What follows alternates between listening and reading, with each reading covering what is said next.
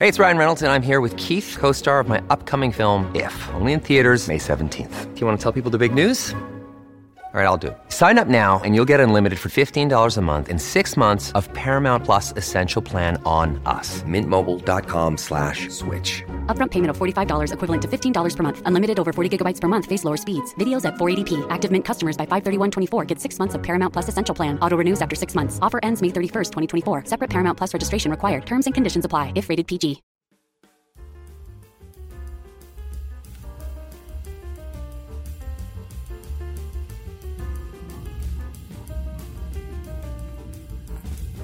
Al día con Tribunito por la mañana. A continuación, la actualidad informativa nacional e internacional este 16 de febrero del 2024.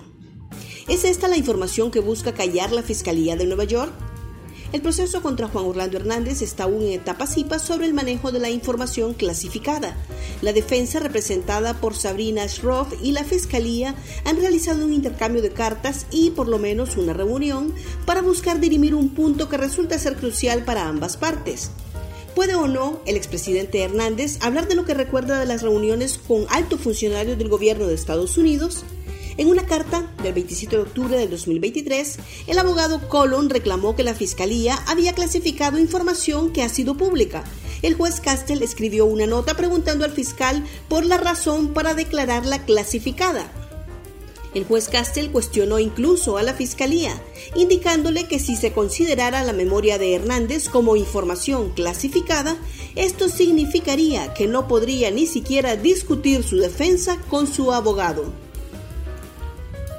Abogado de expresidente Hernández denuncia que juez es aliado de la Fiscalía.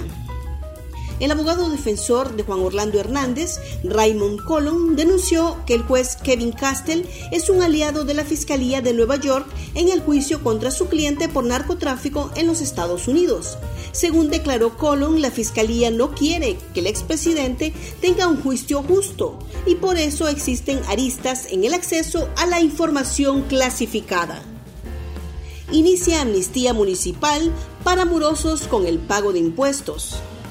Los contribuyentes que tienen deudas acumuladas hasta el 31 de diciembre del 2023 por concepto de impuestos, tasas y contribuciones podrán ponerse al día con la alcaldía municipal del Distrito Central sin tener que pagar intereses, multas y recargos por mora. La amnistía tributaria municipal estará vigente hasta el próximo 30 de junio, tras haber entrado en vigencia al haberse publicado el decreto número 5-2024 en el diario oficial La Gaceta el 14 de febrero por lo que en los próximos días los ciudadanos podrán acudir a las oficinas de la comuna para obtener el beneficio. Un repaso al mundo con las noticias internacionales y Tribunito por la mañana opositor ruso Alexei Navalny muere súbitamente en prisión.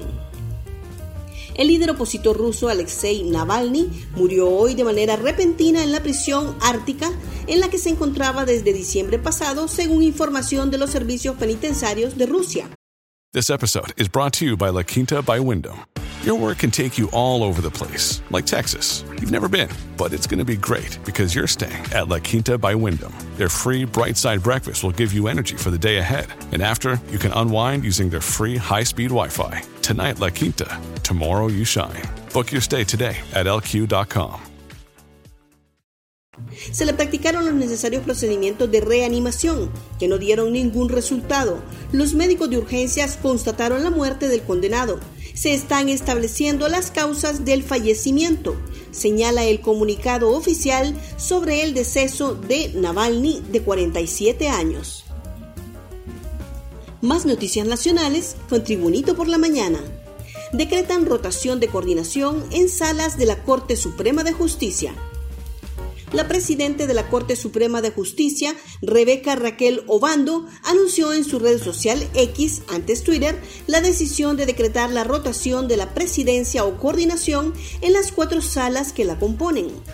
Como manifesté anteriormente y en aras de acabar con la suspicacia generada a la población hondureña y a la comunidad internacional, informo se ha decretado la rotación de la presidencia, coordinación de las cuatro salas de la Corte Suprema de Justicia, atendiendo lo dispuesto en el reglamento interior de la Corte Suprema de Justicia en su artículo 16, reformado el 17 de febrero del 2023, por lo cual las salas continúan integradas de la misma manera como se aprobó en esa fecha, manteniendo el normal funcionamiento que se ha venido desempeñando, posteobando en la red social X. Comisión de Alto Nivel de Estados Unidos asegura que proyecto del ferrocarril interoceánico tendrá impacto en la generación de empleos dignos.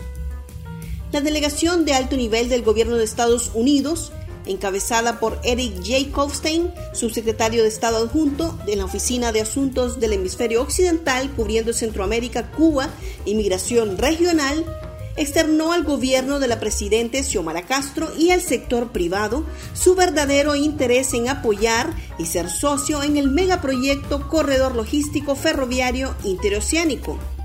El alto funcionario estadounidense, en entrevista con la tribuna, manifestó que está convencido que el ferrocarril interoceánico es factible y pronostica que tendrá gran impacto en la generación de empleos dignos.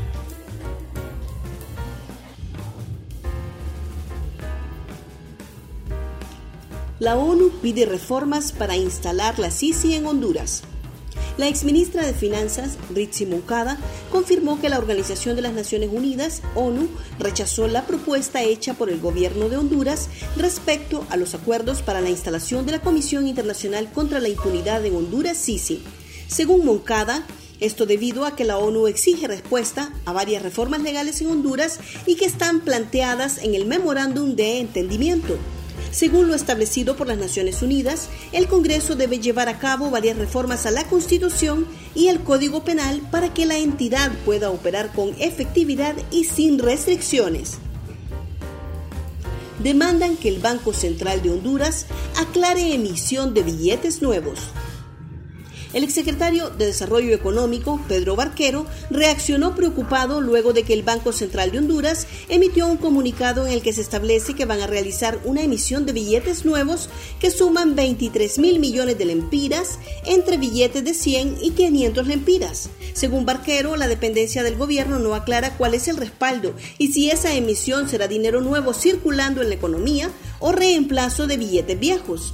El problema de proceder con una emisión sin respaldo, si ese fuera el caso, y espero que no, genera presión inflacionaria y aumentaría el costo de vida del pueblo hondureño, que de por sí ya es bastante alto, señaló.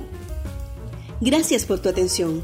Tribunito por la Mañana te invita a estar atento a su próximo boletín informativo.